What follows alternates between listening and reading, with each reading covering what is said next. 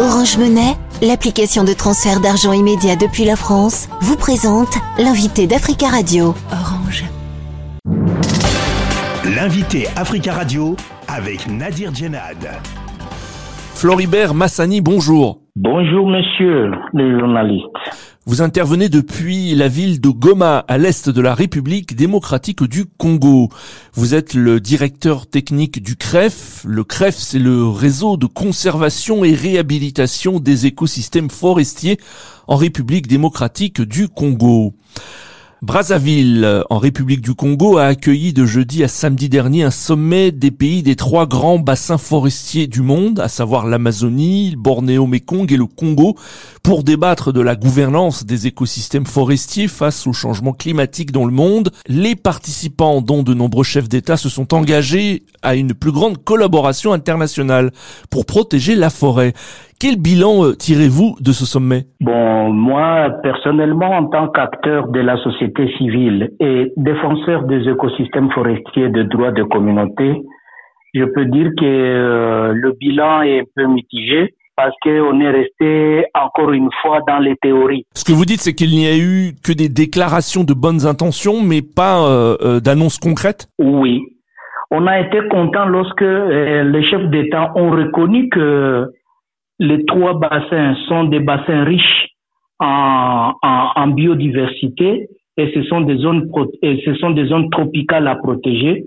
On a été content lorsque les les chefs d'État et d'autres acteurs présents au sommet ont reconnu que ces forêts sont menacées par les changements climatiques.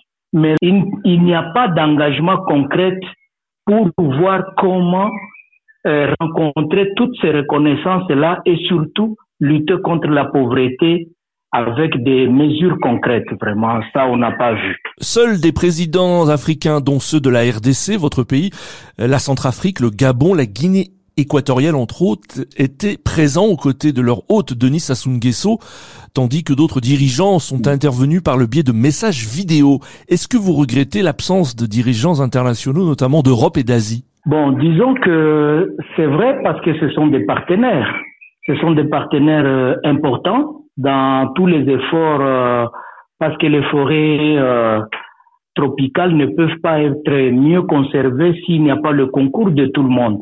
Les actions qui viennent impacter négativement sur ces forêts viennent de fois des acteurs qui sont les citoyens de ces pays-là. Et donc, ça serait mieux que toutes ces puissances et tous ces partenaires euh, techniques et, financiers puissent prendre part à ce sommet-là. Alors dans un message vidéo, le président français Emmanuel Macron a évoqué l'idée de créer un partenariat véritablement international pour la protection des trois bassins.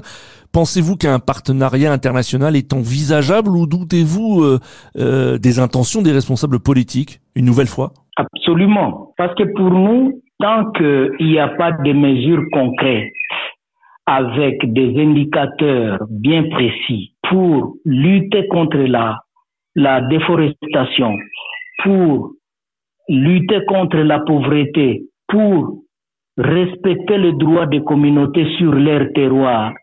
En tout cas, à ce niveau-là, on va dire tout simplement que c'est de la diplomatie et euh, ce sont des déclarations d'intention encore une fois. Et malheureusement, parce que depuis le sommet de Paris, il n'y a que des déclarations. Et ça, c'est quand même un peu regrettable pour nous en tant qu'acteurs de la société civile. Cette réunion de Brazzaville était organisée quelques semaines avant la COP 28, euh, la conférence internationale des Nations Unies sur le climat prévue à Dubaï du 30 novembre au 12 décembre. Euh, à vous entendre, euh, il ne faut pas attendre euh, beaucoup de cette nouvelle COP, la 28e oui, bah, enfin, euh, ça serait, euh, ça serait un peu regrettable qu'il y ait multiplication de COP, et alors que euh, il y a des COP qui ont précédé, qui ont formulé des recommandations et qui n'ont jamais été rencontrées. Et c'est ce qui est un peu, est-ce que ce n'est pas des sommets de trop, est-ce que ce n'est pas une COP de trop pour euh, avoir le même résultat? Parce que si on ne change pas la, les approches de travail, si on ne change pas les approches d'intervention, on arrivera au même résultat.